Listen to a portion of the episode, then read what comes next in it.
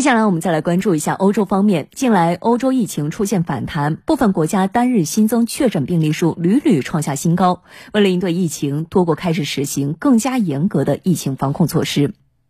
五号，英国新增确诊病例两万四千一百四十一例，新增死亡病例三百七十八例。为应对疫情，英国在英格兰地区从十一月五号到十二月二号再次实施大范围禁足措施。包括本地居民应尽可能留在家中，除非去上学、工作等；非必要的商铺、娱乐休闲场所将全部关闭，但超市等销售生活必需品的商铺继续营业。酒吧、餐厅只提供外卖服务等。法国公共卫生部门五号公布的数据显示，截至当天下午两点，法国累计新冠肺炎确诊病例达一百六十万一千三百六十七例，二十四小时新增超五万八千例。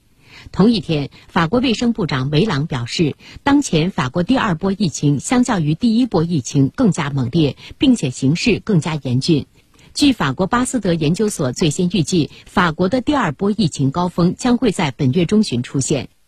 根据意大利卫生部五号的最新数据，意大利过去二十四小时新增确诊病例三万四千五百零五例，单日新增确诊病例数再创疫情在意大利爆发以来的最高纪录。在当天的疫情发布会上，意大利卫生官员表示，当前的数据表明，疫情仍处于明显上升趋势，必须减缓病毒传播速度。近来疫情在比利时也出现了反弹，单日新增病例数远超三月和四月疫情高峰时期的数据。从十一月二号零时起，比利时全国开始实施新一轮更严厉的新冠防控措施，包括所有非必需品商店关门，居家办公由强烈建议升级为强制，一个家庭能接待的访客人数由四人减少到一人，学校的秋假延长至十一月十五号等。新措施将持续到十二月十三号。